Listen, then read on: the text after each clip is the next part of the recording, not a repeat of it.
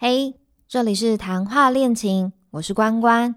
人生好像难免会有卡关的时候，这里会有许多朋友的生活闲聊，说不定今天的谈话里会有你能带走的一些有趣小事或启发。那我们开始喽。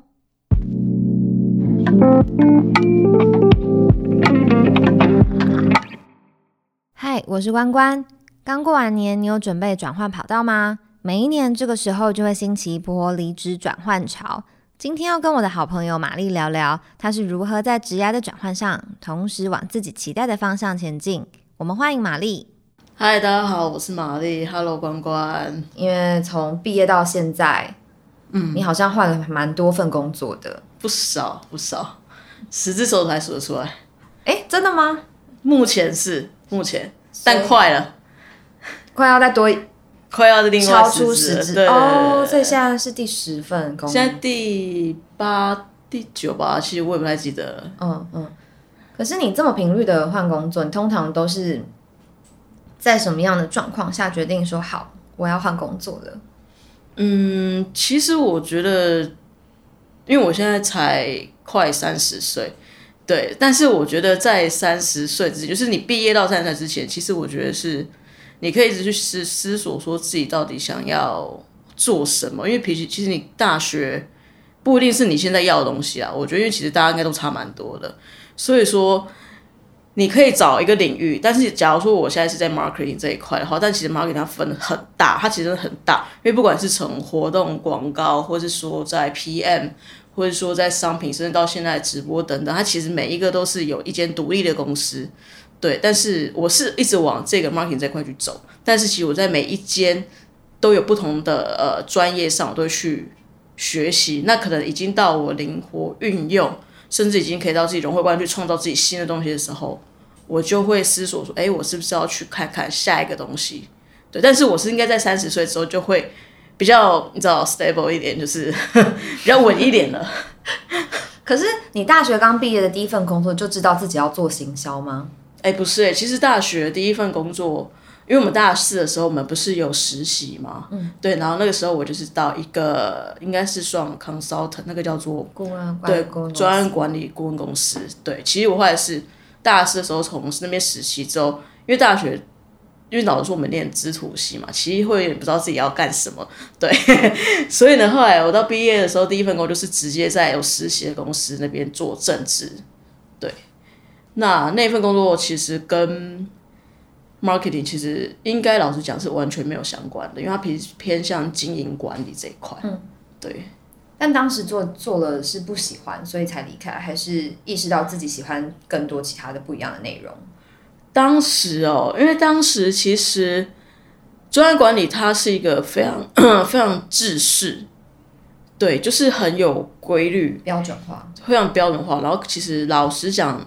到最后，你可能会有一点点的无聊，对，因为毕竟我个人会比较外向，比较喜欢变动性高、比较新鲜的东西，然后可以放入很多自己的思考跟想法在里面。但专业管理它其实它是一个大体制下的东西，所以它很难有一些自己的变化。你的意思是说，可能等事情上了轨道之后，它就是一直这样子去 run，所以比较少缺乏一些新鲜感，或者是你可以发挥创意的地方。嗯，类似是这个东西，对。然后那时候，因为，呃，但是那时候我是最喜欢的，因为其实你一开始毕业，其实是我觉得一开始大家毕业是最大胆的时候，就你什么都不怕，因为我什么都没有啊。对，老师讲比较大胆吧，我那时候比较多是茫然。所以那时候其实我们刚毕业，但是我们呃挂的 title 是顾问，就是自己想说要顾什么问是什么东西。你刚刚想讲脏话吧？对，有一点点，有一点点要收敛。对，然后那时候我们就是去做业务开发。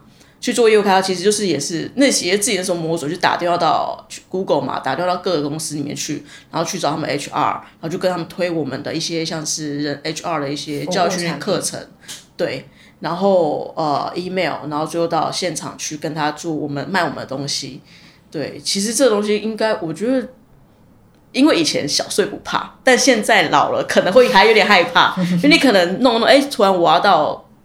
建大轮胎去推我们的产品，那我可能就要开车去彰化，就这样子就去了。对你也不管，因为人家一定是比你资深那种可能三四十岁，然后你就是二十几岁的小朋友，但是你还要装作哦，干我真的是超懂，那我要去卖我的东西。对，那时候我还蛮佩服的，做自己。但这样听起来，那时候还有还有一部分在做的，其实有点像是 sales，对吗？对，有。那怎么会没有想过去做 sales，而是往行销去？呃，我觉得在我的观念里，我觉得 sales 最大就是人脉。可你还小的时候，你根本就没有所谓的，你可能旁边是你的同学啊，同学之间没什么钱，你知道吗？就毕业了，其实不会有什么钱。所以那时候我的其实我的想法是说，sales 要人脉，你如果不没有成立呃没有建立更多的人脉之前，如果轻易往 sales 上面走，你可能会赚不到钱。嗯，对你可能可能之后吧，也有可能往 sales 这个方向走。所以你从管理顾问这个工作结束之后，你有中间有休息一段，才开始找你人生的第二份工作吗？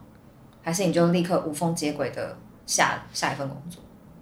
呃，其实每一份工作之间，我记得应该最长都不会超过一个月吧。对，最长不会超过一个月。有时候有时候是可能很快就直接接到，嗯那、有时候是在最后你知道自己要离开，你就会先去找嘛。对，但是其实都不会到超过到一个月，一个月两个月，顶多两个月没有超过。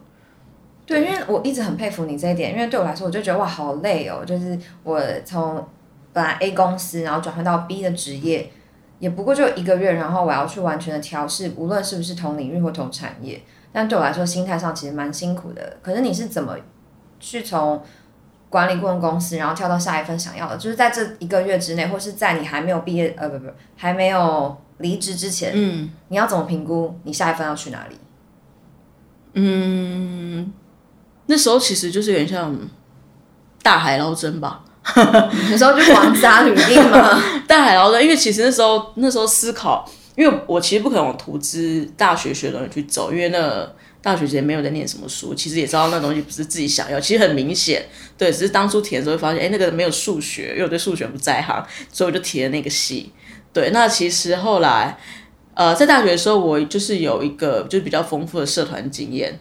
对，那社团的话，就是他常常会办活动啊，或是说要做跟学校沟通、跟外面厂商沟通等等的，要去 handle 整个嗯一个 case 的东西。所以那个时候我在结束专案管理这间公司之后，我那时候就思考，那因为我也没什么，我这时候觉得说不知道做什么，不如就拿之前自己有好像有点成就感的东西，因为小时候办活动，你结束你一定就会觉得有成就感，因为那是我弄的，对，而且我是狮子座，对，所以我就是往活动这个方向去思考，对。但是你其实，在活动经验，因为其实毕业后没有人会去看你学校在在干嘛啦，老师所以，那些都拿不上台面，对，所以那时候就想说，那我就往活动的方式方向去走。对，那我后来就是往活动方向去找嘛，但那时候薪水非常低，因为其实你就是一个 fresh，对，然后活动也非常辛苦。嗯，对可是做活动有做出一些心得来吗？或是在大学那些社团经验有没有派上一些用场？嗯，其实是有的，因为其实学校的活动跟外面企业的活动，它只是可能，例如说你原本只有十万块，可是在企业的时候你是变一百万，但是里面的架构你可能是原本的繁杂程度只有五，可能在外面周边一百，是东西是所有都是 level up，嗯嗯，对，但其实我觉得在本体上跟思考上跟细心度上，我觉得它的本质是没有变变动，只是外面你要多很多包装，很多很多让它非常的浮夸等讲等，浮夸这样对吗？对，就是要浮夸。那我觉得规模大了之后，就是考虑的东西确实会比在你是学生的时候需要当然当然，很多当然，因为你每一笔钱，你可能都是几十万，然后可能因为像是那时候，后来我第一份工作的时候，呃，我是在一间活动公司，然后从最就最底层开始嘛，从一开始你可能连提案都不会写，然后去执行，也只是原本当一个攻读生开始，到时候你可能变成组长，然后可能变成一个小案子这个 handle 的，然后可能到最后变成预算变变大，变后面的一个 head 之类的，对你就是要去学习说。你就我觉得最重要，你要把自己当成就是白纸去学去看，像海绵一样。真的。然后你就除了这个之外，我觉得还要去看很多外面的人做什么事情。嗯，因为你的脑袋就这样子，所以你要去吸收外面。例如说，你可能没事就去新义区走一走啊，去华山走一走啊，去各地随便去哪里走一走，去看到到底大家办了什么活动，去走一走，去把他们办的东西吸收进来，之后就变成你的新的。嗯，对，我觉得这蛮重要。不管我觉得在哪个行业都一样。那你本职好像是蛮喜欢办活动的。其实还好，其实还好，但是是你擅长的，对不对？是我擅长的，呃，对，是我最基本的擅长的，对。但是之后到了中间经历不同的时候，到现在，其实我对办活动，我觉得是一个你在做一个 marketing 或者做一个企划、一个行销的一个基本功。嗯，就是以如果你的业务上会很频繁的需要办活动的时候，对你来说，其实你可以做的很好。对，因为它其实就是你，就像你的氧气一样吧，这是你的基本功。对，那到一直一路经过这些东西之后，到现在就是我会比较偏向是做在一个策略上的操作，或是一个就 planning 这个角色。对，是从执行端慢慢的，你也会比较偏向是改往可能规划策略、思考市场定位的方向去。对，然后就是去，应该是说去把客户想要产品生出来，然后去跟。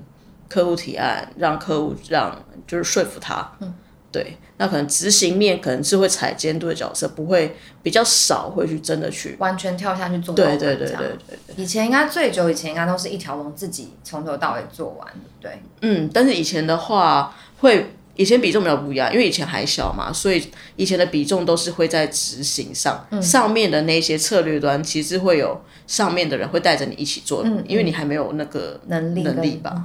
对啊，理解。嗯，从顾问公司到活动公司，但其实你还有几份工作跟这个无关，对不对？呃，都是差不多，就是像是说活动公司也好，或是说像是呃 road show 派样，就例如说你在可能屈臣氏或者在 Costco 你没看到的那种派样，那个也算是通路行销吧，我把它归类在通路行销。对，然后或是说到广告公司，然后后来也有进入品牌端或是电影公司，嗯，对，就是大概是这一类的。哎，可是从大学毕业到现在，呃，假设以二十三，哎，大学毕业应该是二十三二岁，二十二岁，二十二三到现在，假设是三十岁，好了，八年，然后你换了八份工作，所以平以平均来说，大概是一年要换一份工作的频率。呃，但是我要先讲的是，我并没有想要让自己这么快的去换工作，这不是我没有。其实每一份工作我都没有这个想法，我也希望每份工可以待久一点。对，所以我其实并不鼓励大家一直换工作，只是我觉得每一个人在每一份工作吸收上的东西是不一样的。你觉得你那个点已经到了，你才要换。对，你要必须在这个领域去灵活的运用，这如才要换。这是我自己每个设的一个一个一个一个一个点呐。对。然后我觉得在换工作的时候，呃，我想一下哦，我应该只有一份一两，这一份在这家公司，我是待我在大概两年半，跟现在这一份大概待了一年半左右，其他是都没有超过一年。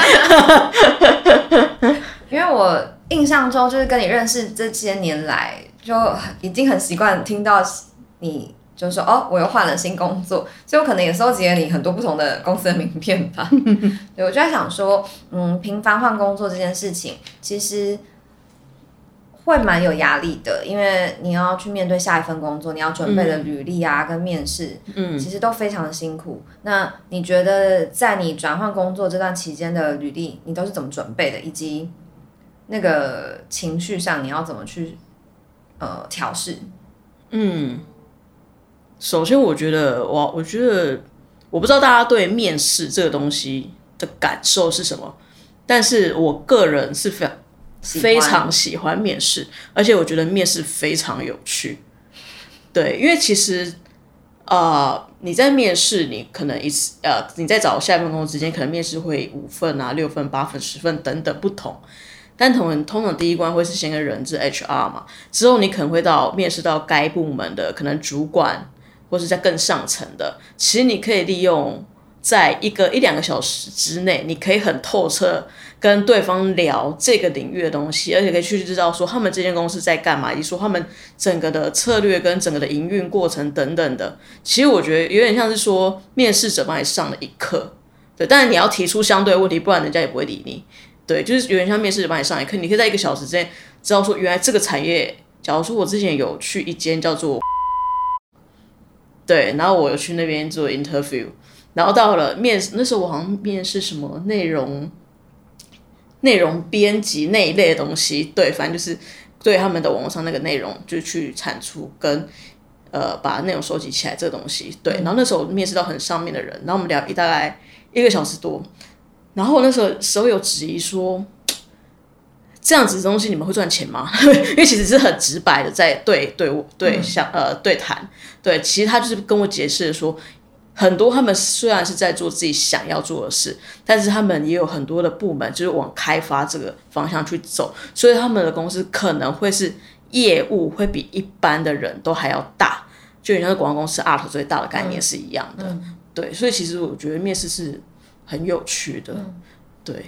然后履历的准备，其实因为可能是我频繁的换工作，所以我其实每次就是在往上加一条，往上加一条，往上加一条，把自己的作品，而且你不同的时期你的作品又不一样，你就把自己的以前比较阳春作品拿掉，换到现在比较厉害的作品上去，再把你的履历上面修改成比较厉害的履历，然后可能在。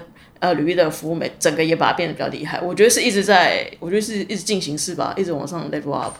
所以等于是你在工作的过程当中，你都会一直去呃记录自己的事迹，或者是把你的作品留下来。会会，嗯，而且我会把可能每一份工作里面的，可能每一份工作里面的期望当成是作品在做。嗯，对，嗯。所以你其实，在做企划案或者是提案的时候，相对来说也是蛮开心的吧？因为如果你把它视为一个作品的话，嗯，是蛮开心的，因为我我蛮喜欢思考的。嗯，对。那你刚刚有提到说，至于说在每个工作进入下一份工作的时候，是面对所有的人事物的改变，会不会心情有一些什么样的变化？嗯，这我觉得这个东西对我来讲其实还好，因为其实长大之后你会觉得说，你就是把自己事情做好，因为第一个你工作。第一，工作中优先是事情，才会是人嘛。所以你把自己的事情做好之后，然后把人、周遭的朋友、周遭同事或者上面的主管啊，圆融的处理好，其实我觉得不会太难。对，因为你其实是适应力还蛮强的人吧？算是，social 这一块还行。谦虚是什么？可是呃，因应不同的职位。或者是不同的产业，你在面试前，虽然说你很喜欢面试，可是，在面试前是需要准备的。是，那你要怎么在这么短时间内去快速了解一个产业，或是了解一个职务？呃，我觉得你面试久了之后，就大概会了解说面试官是需会问什么东西。嗯，对。那首先，我觉得企划本质不变，但是每一个领域、每个产业，你我在面试前都会去熟读那个产业的发展。以及说这个公司在干嘛，那以及说我进去之后要怎么做，可能可以让他们东西更出色。就是你要有一些预设立场，他们会问什么，然后去研究他们的东西。所以之前就要做很多功课。对，因为其实之前我面试过一个是呃做面膜产业的，对，就是类似美容保养这一块女性的。但那个时候我因为完全没有面试，没有从事过这样工作，所以那时候要针对这一块，我要去。做非常非常非常多功课，去想说这个东西对于这样的一个这个产业的趋势跟企划跟行销那个策略，我应该怎么去介入？所以你除了了解一间公司的可能历史、过去、现在跟他未来可能会做的事情之外，你会怎么从市场去找到呃你觉得可以参考的指标？嗯，我假如说是美容产业好，我一定会找相对应的龙头厂商，比如说像竞品吗？竞品也对，算竞品吧。嗯，对。然后或是说，像比方说，我现在要进旅游产业，我就会找雄狮，我可能就会找呃可乐啊、百威等等的。其实我觉得去找竞品做什么是最快的、最快切入的方式。嗯，对。那另一层面也会找消费者要的东西吗？消费者要的，嗯，我觉得因为如果说要从气化上面切入，嗯，我自己有感觉到有这种小 paper，就是你一定要先跟面试官说，我针对这个产业东西，我针那个消费者轮廓大概是巴拉巴拉巴拉巴拉怎么样怎么样讲，那针对这些消费者，那我应该投于怎么样的呃行销策略？他就觉得你讲的非常有条理，非常的专业，对，他会觉得你有做过功课的，这样。对，而且是针对他要什么给他什么，而不是你觉得应该要什给什么，但是可能是他不是他想要的。嗯嗯对，等于是说，在他问你之前，你可以先就你的观察提出你的想法。嗯嗯，因为通常他们也问说，都一定每个面试最后都问你说，哎，那你有什么问题想问吗？嗯，对，这个东西就是通常是制胜的关键点。对，那哎，通常这问这题的时候，你的事前准备是什么？嗯，我会看面试的感觉，会问不一样的问题。假如说你们在面试已经非常如火如荼，非常的密切，就是非常的很热烈，很热烈的时候，我就问他说，就会直接问他说，那你觉得我进入这份工作机会大吗？哦，这么对，或者说你会或者在这次面试中，那关于你工作的期待性、符合性，你给我打几分？等等之类的，就是我是非常的如火如荼的这样直接问，嗯，对。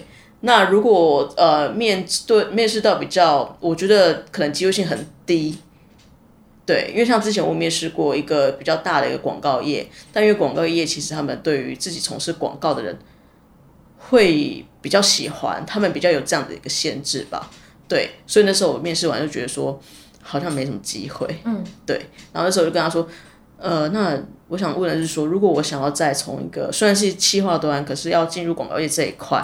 那我需要，我还需要做什么样更好的准备？嗯嗯，对，就是可能面对不同面不同的，我会有不同的问题产生。嗯，那呃，因为假设是，比如比如说大学刚毕业的学生，好一些现在年轻人，呃，很多人其实是不太会准备这这个问题的，因为呃，通常面试官都一定会提。就是会提嘛，那你有没有想问的？我觉得以很多大学毕业生来说，他不知道要问什么。如果是这样的话，你会给大学生们什么样的建议？就是让他可以去思考他该问什么问题。面对这个问题哦，我觉得当呃你的面试官提出这样的问题的时候，我觉得因为大学生嘛，毕业就是一张白纸，我觉得他应该问你说，就是如果说我非常就是我想进入这一块。深耕这个产业，这个我要的职位的时候，我应该做什么样的准备会更好、更快进入、更容易达到企业想要的要求？嗯，嗯对，因为其实你如果是在那个角色的时候，你应该把自己当成是学生跟老师之间，因为你前面在面试的时候，你已经把自己会的都展现出来了，对。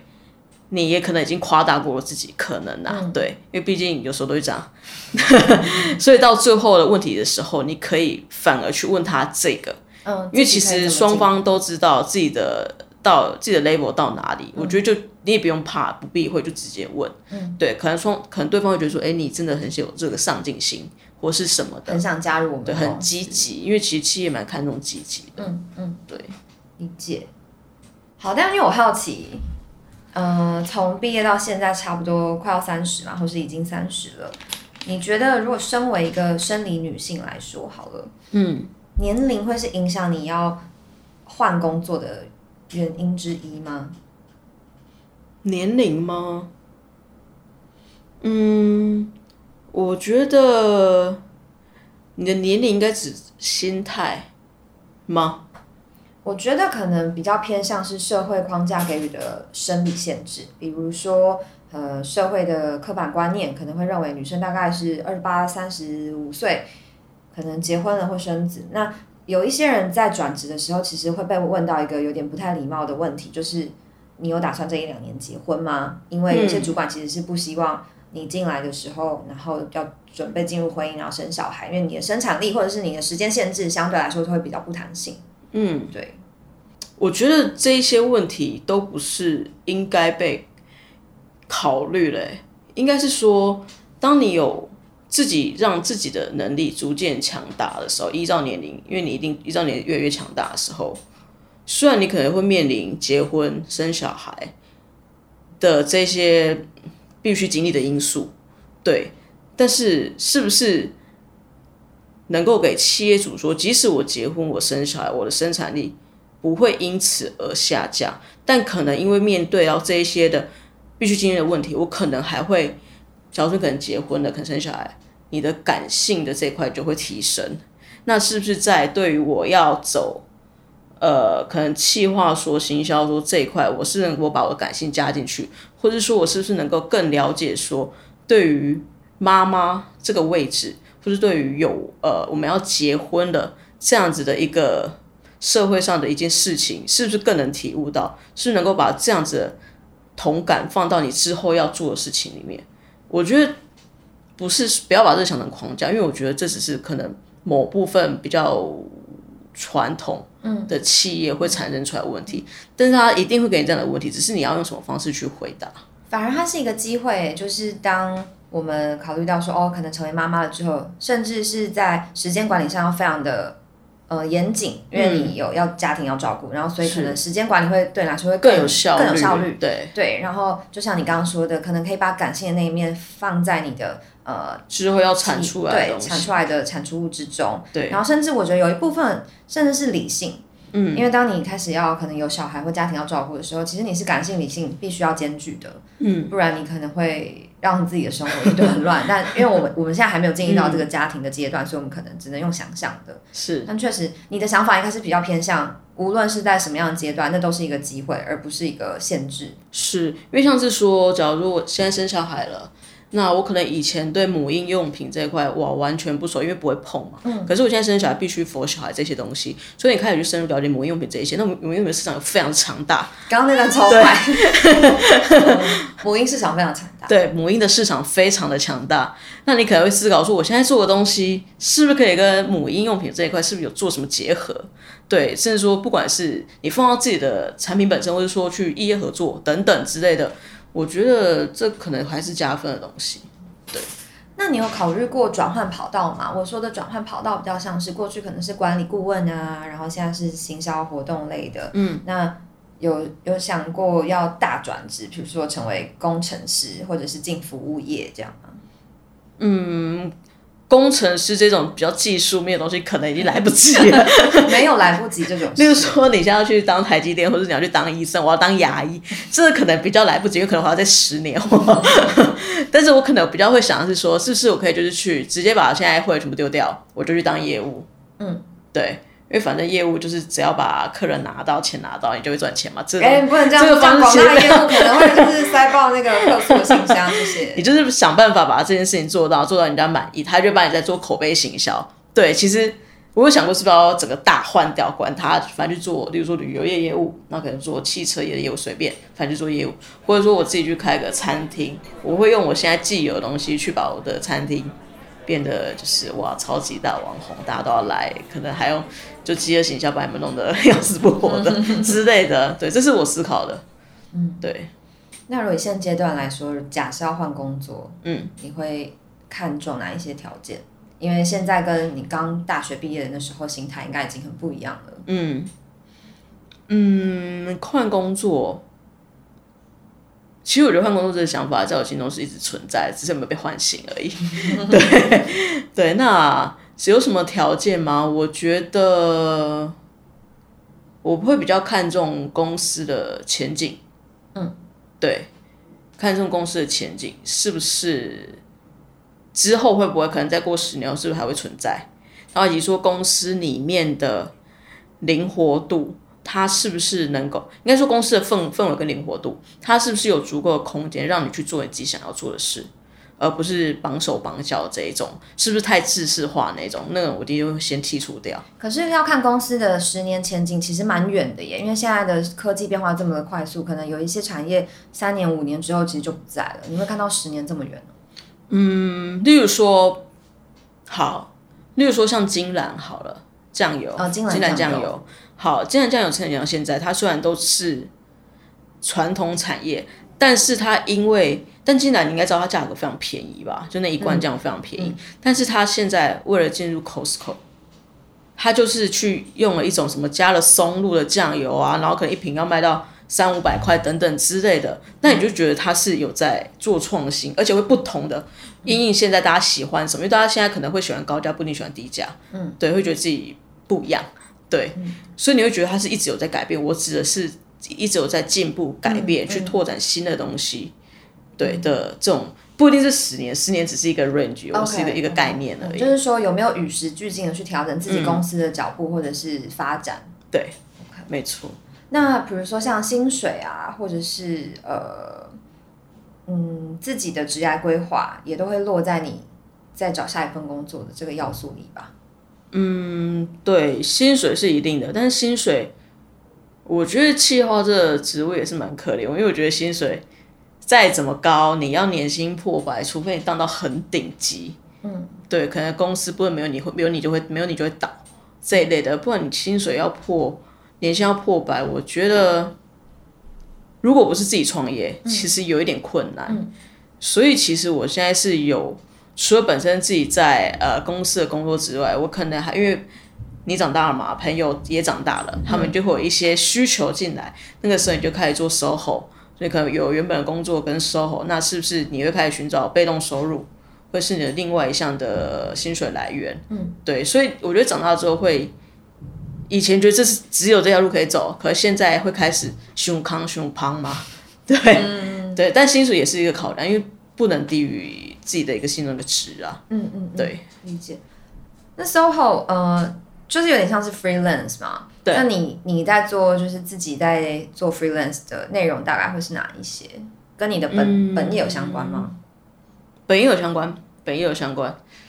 大致上就是会，假如说可能以前的朋友他们会，或是以前的主管，可能会把手上太多的案子会 pass 过来给你。嗯，也例如说是活动的一些活活动的一些案子。也有够吵的，真的，我没有动 活动的案子啊，或者是说一些广告投放啊，或者是说，反正其实他们只要有任何需求，我能够做得到，其实都可以做。就是也是尝试，对，因为其实也是尝试。例如说，有人想要开一间烧烤店，可是他要烧开烧烤店，他不知道怎么做行销，他会来找你。对，然后可能有人想要呃做广告投放，可是他们就是不会做嘛。对啊，如果你只要找。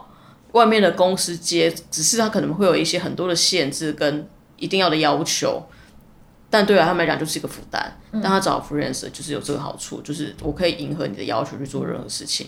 那可能有时候，可能以前的同事、以前的主管会可能在 EMBA 里面，他们可能要做 EMBA 的一些可能旅游啊，或者是有一些嗯运动会啊等等的，你也可以做。对，其实是看你想要做什么，或者之前还有。呃，导演，因为之前有在电影公司嘛，然后认识一些导演，那可能他们导演们想要去做做一些政府的标案，或者去找一些赞助商，但他们有想法，但是不会，他们他们不会把它变成一份漂亮的 proposal，嗯，你也可以协助他们，就其实只要做到都可以做。等于是说，虽然你在这八年九年的时间，长期的也不是长期，就是很频率比较高的去更换你的工作，但是你从中学到的东西。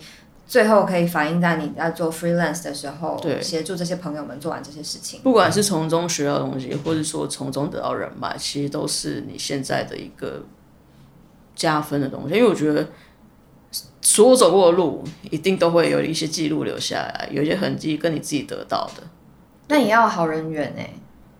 对，就是要 social 嘛。那你的 social 应该还是蛮真心诚意的吧？当然，我们现在你看我们现在，我们现在录这个，分你我的，也是一个 social 来的吗？怎么可能？呃，如果有人想要转职，或者是说开启自己的第一份的所谓的斜杠或者 freelance，在本业之外要做一些事情的的一些尝试的话，你会建议他怎么去开始？嗯，我觉得你要做这之前，你要把自己现在事先做好。对，我觉得这是真的。你不要因为想要做这些事，野心太大，反而你两边都两头空。对，然后你要做 freelancer，你要有能力。我觉得真的是要有能力。除了你本业的工作能力之外，因为你可能，但是我真的必须讲，假如说你是在大公司里面。但是你只会负责其中一个小小的东西，你没有办法做到一个事情的完整面，你会很难去做到什么都可以做 freelancer。嗯，因为你只是里面的一个小螺丝钉，所以这个东西又有有一个议题，就关于到到底我们是要进大公司还是进小公司好？嗯，对，因为到小公司之后，你可以做到很多，就是一条龙嘛，所以你从头到最后结束，你都会参与其中。嗯，对，所以我觉得你要把自己的能力培养好，不管是从哪个方面、哪个角度，再来你要先把自己现在目前的正职本业，先把这个东西，至少你。的能力能够应付完正职本，你还有其他的时间跟余力去开发新的自己想做的，我觉得你才可以去做这件事情。嗯，对。所以总结一下，就是当你先把你自己本业做好之后，你有了这样的能力，你才有余力或者是兴趣去开发新的你想尝试的事物。那这个想尝试的事物，也许可以从你朋友之中开始呃联络起。嗯嗯，我觉得你联络起有点奇怪，因为其实都是。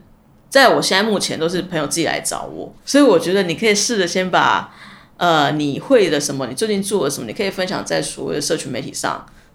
哦，对，就是让别人去问你，嗯嗯，这个感觉会比较好一点。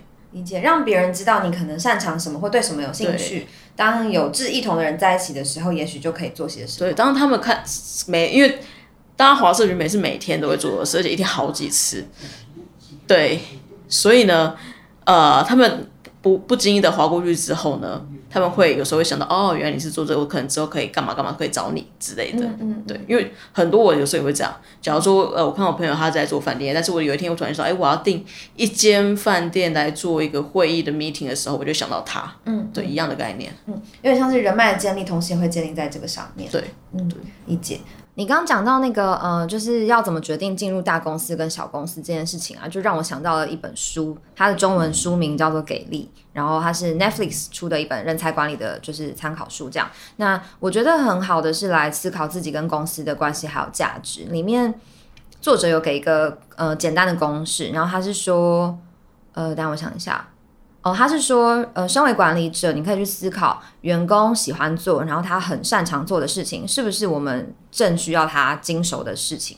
那我觉得，作为一个员工来说，我们在思考要不要去换工作，或是我在思考我要不要转职的时候，也可以思考说，我爱做，而且我很擅长这件事情，是不是公司需要我，而且是我非常熟练的事情？那我觉得这是站在，呃，无论是领导者或者是员工都非常的适用，因为我觉得可以不断的去。